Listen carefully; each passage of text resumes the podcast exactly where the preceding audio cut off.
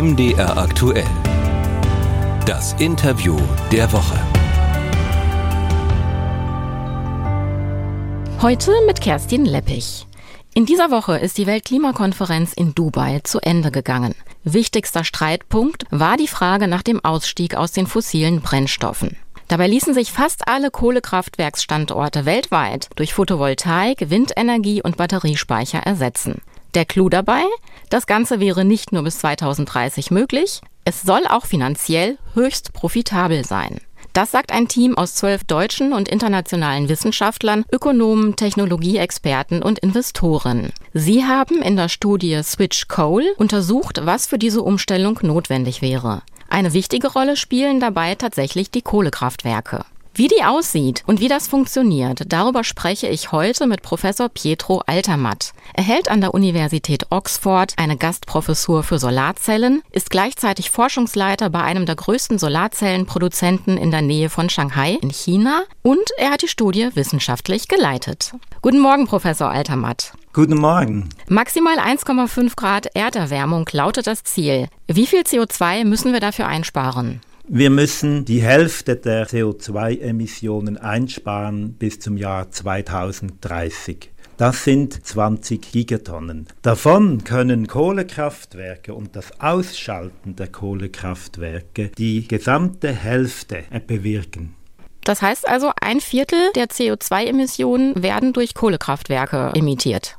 Ja, Weltweit gibt es ja an 2500 Standorten Kohlekraftwerke. Sie sagen, 90 Prozent davon könnte man profitabel durch erneuerbare Energien ersetzen. Wie soll das funktionieren? Ja, es ist inzwischen billiger geworden, neue Wind-, Solar- und Batterieanlagen zu betreiben, als die bestehenden Kohlekraftwerke weiter laufen zu lassen. Wir haben mal untersucht, wie viel Solarenergie und Windenergie und wie viele Batterien es braucht, um den Kohlestrom zuverlässig zu ersetzen. Es ist ja so, im Sommer haben wir viel Sonnenschein, im Winter mehr Wind. Installiert man also Solarmodule und Windkraft im richtigen Verhältnis zueinander, hat man das ganze Jahr über gleich viel Strom. Dieses Verhältnis zwischen Wind- und Solaranlagen haben wir in der Studie für jedes der 2500 Standorte berechnet. Sie sagen, man kann die Kohlekraftwerke durch Windenergie und Sonnenenergie ersetzen. Wie muss man sich das praktisch vorstellen? Kohlekraftwerke abbauen, Solarpaneele aufbauen? Ja, ich habe mir oft vorgestellt, wie Kohlekraftwerke im Winter im Nebel vor sich hinbrummen und dauernd Strom liefern. Tatsächlich sind aber sehr viele Kohlekraftwerke auf der Welt an sehr sonnigen Standorten. In Indien, in China, im Westen der USA brennt oft die Sonne vom Himmel. Oder andere Kohlekraftwerke sind an windigen Standorten, in der Nähe der Küsten oder Bergen, wo der Wind einem um die Ohren bläst. Und oft ist ja beides Sonne und Wind, genügend vorhanden, wie zum Beispiel in Deutschland. Und das macht Solar- und Windstrom unschlagbar billig. Wieso macht man das noch nicht, wenn das so profitabel ist? In den meisten Ländern ist der Strommarkt nicht ein freier Markt. Die freie Marktwirtschaft ist da nicht so geeignet, weil man ja sehr zuverlässig Strom liefern möchte. Und deswegen ist der Strommarkt stark reguliert. In dem Sinne ist es auch nicht verwunderlich, dass das relativ langsam vorwärts geht mit der Energiewende weltweit. Wie lange würde so ein Umbau dauern? Und welche Rolle kommt den Kohlekraftwerken dabei zu?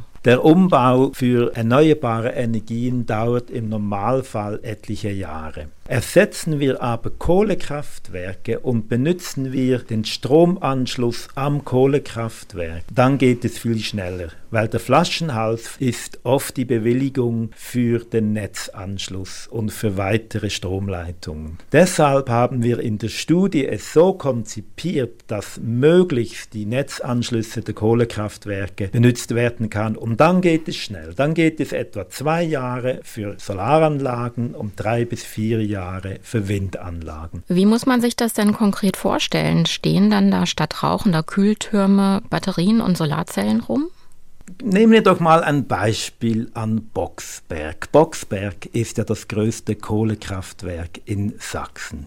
Für Solar, um Boxberg zu ersetzen, genügt bereits ein Bruchteil der Installationen, die dieses Jahr in Deutschland installiert wurden. Diese Menge an Solarzellen würde etwa den gegenwärtigen offenen Teil des Tagebaus Nochten bedecken, der ja gleich nördlich des Kohlekraftwerks liegt und wo die Braunkohle abgebaut wird. Schauen Sie doch mal auf Google Map, wie groß die Fläche ist, die der Braunkohleabbau um Boxberg schon durchwühlt hat. Auf diese Flächen könnten sie zehnmal so viele Solarparks errichten, wie nötig wären, um das Kohlekraftwerk Boxberg abzuschalten. Zehnmal so viele Solarparks.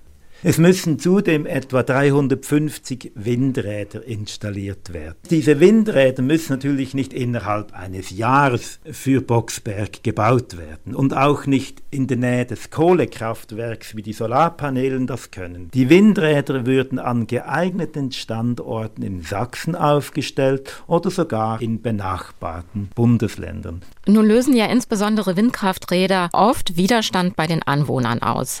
Hat die Studie diesen Umstand berücksichtigt? Ja, wir sind extra in einen Umkreis von 100 Kilometer gegangen auf den Satellitenbildern, um zu schauen, sind dort viele Gemeinden, wo Leute wohnen, hat es äh, Naturschutzgebiete, wo weht der Wind am häufigsten. Da haben wir eben schließen können, dass es für den Windzubau echt viel Flexibilität gibt. Es gibt ja viele Projekte auch in Deutschland, wo in umliegenden Gemeinden die Bewohner und Bewohnerinnen Geld bekommen und zwar monatlich vom Windpark. Und wenn man dies tut, ist schnell mal eine Mehrheit der Bevölkerung für den Zubau von Windenergieanlagen. Sie haben vorhin die Batterien angesprochen. Wie wichtig ist dieser Faktor in dem Modell? Batterien werden wichtig in einem Stromnetz, wenn durch das Jahr gesehen mehr als die Hälfte der Energie durch Erneuerbare kommt. Dann muss man vom Tag in die Nacht speichern, vor allem der Solarstrom. Wenn man immer mehr und mehr erneuerbare Energien im Netz hat, wie wir dies jetzt in Deutschland ja haben werden, müssen wir auch mehr und mehr Batterien aufstellen. Das wird oft mit sehr großen Batterien getan, die in ganz ganzen Schiffscontainern untergebracht sind. Und man platziert diese Schiffscontainer nebeneinander, damit sehr viel Strom rein und raus gehen kann. In Ihrem Modell würden statt der Kohlekraftwerke da Batterien stehen? Ja, die sind recht klein. Das wären natürlich schon einige Containers, aber jetzt nicht allzu viele Containers. Es heißt auch ganz oft, dass die bisherigen Batterien, die es so gibt, eigentlich nicht ausreichen, um die Schwankungen im Bereich der regenerativen Energien auszugleichen. Stimmt das überhaupt noch? Nee, die Batterien haben große Fortschritte gemacht. Wir haben in der Studie festgestellt, dass die Investitionen für Batterien recht klein gegenüber den Investitionen von Solar und Wind sind. Das haben wir zu verdanken, dass eben Batterien in sehr großen Stückzahlen hergestellt werden, zum Beispiel für die Autoindustrie.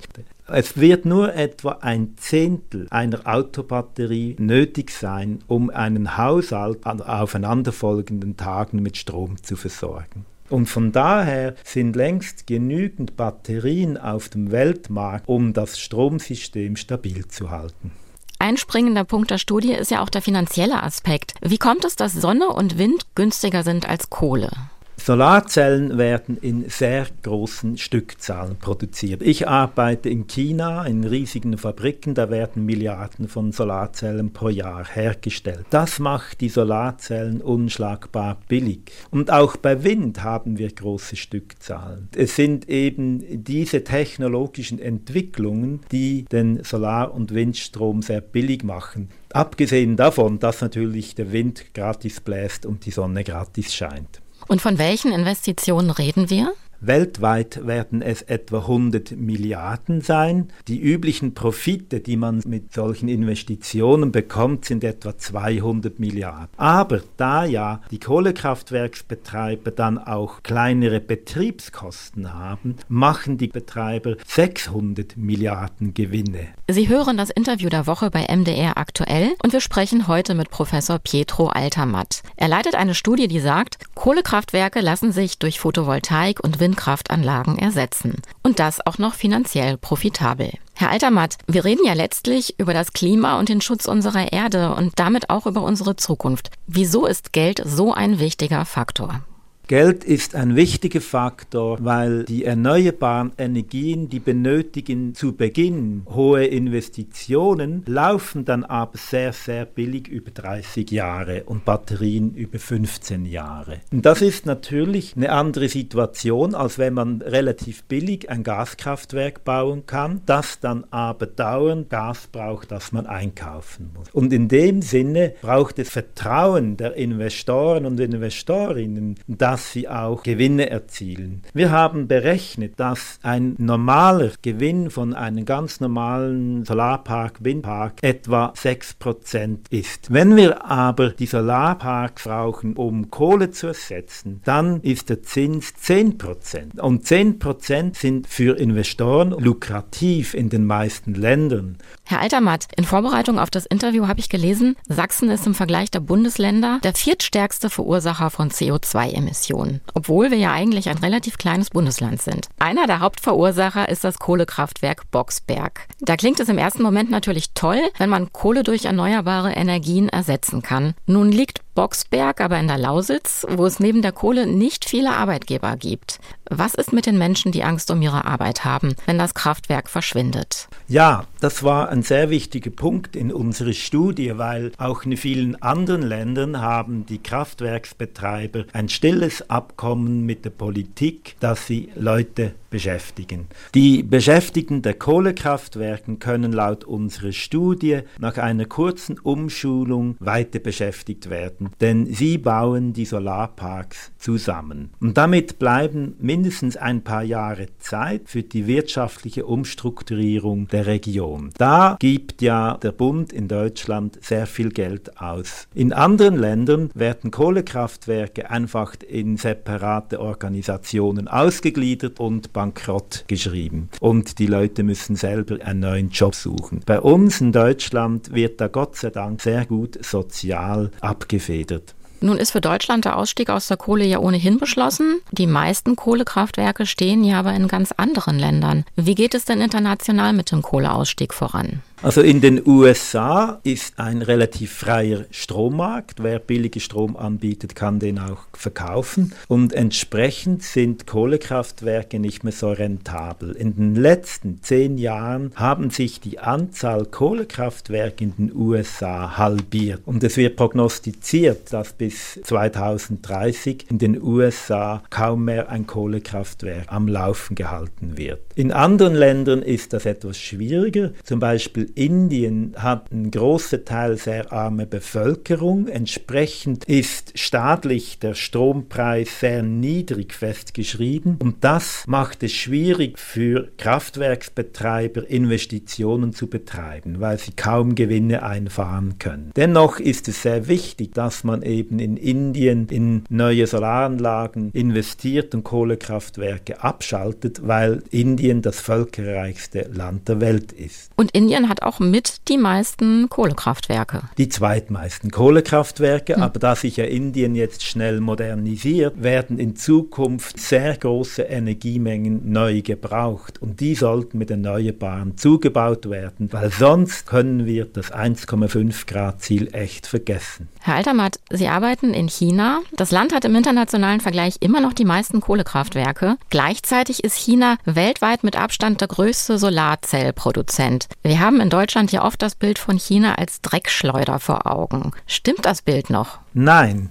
ich arbeite seit acht Jahren in China und auch schon vor acht Jahren war ich überrascht, dass zum Beispiel die Busse und Mopeds alle elektrisch fahren und schon vor acht Jahren kam die Mehrheit der Belegschaft elektrisch zur Arbeit. Heute sehe ich in der Region, wo ich bin, in China, in der Nähe von Shanghai, mehr Elektroautos auf den Straßen als in Deutschland. Aber man muss auch bedenken, China hat auch arme Regionen und dorthin wurden die Kohle Kohlekraftwerke verlegt. Einerseits, weil man wieder blauen Himmel in der Region Peking und Shanghai hat, andererseits, um die Wirtschaft in den armen Provinzen zu fördern. Ich arbeite dort in einer riesigen Fabrik, wo jedes Jahr Milliarden von Solarzellen fabriziert werden. Und entsprechend diesem Zuwachs an Solarenergie und Windenergie geht in China die Kohleförderung ab nächstem Jahr steil zurück. Sie haben den internationalen Vergleich. Wie gut schlägt sich Deutschland im Kampf gegen den Klimawandel? Deutschland war ein Vorreiter im Industrialisieren der Solarzellen. Es ist immer noch in einer Spitzenposition in der Technologieentwicklung für Solarzellen. Dass nun mal in Südostasien in mehreren Ländern die meisten Solarzellen hergestellt werden, hat natürlich mit den billigen Produktionsbedingungen dort zu tun. Auf dem Papier liest sich die Studie gut, das ist die eine Seite. Die andere Seite ist die Umsetzung. Was braucht es dafür? Damit hier viele Solarzellen und auch Windräder aufgestellt werden, ist es vor allem notwendig, lokal die Bewilligungsverfahren zu beschleunigen und auch lokal die Handwerker und Handwerkerinnen einzubeziehen, weil die Handwerker, die müssen ja die Arbeit leisten. Das ist der Flaschenhals in Deutschland. Wir haben nicht genügend Arbeitskräfte, um die Energiewende schnell genug voranzutreiben. Von daher hoffe ich sehr, dass viele junge Leute, die im Handwerk arbeiten, für erneuerbar arbeiten wollen. Herr Alterwart, ich danke Ihnen für das Gespräch.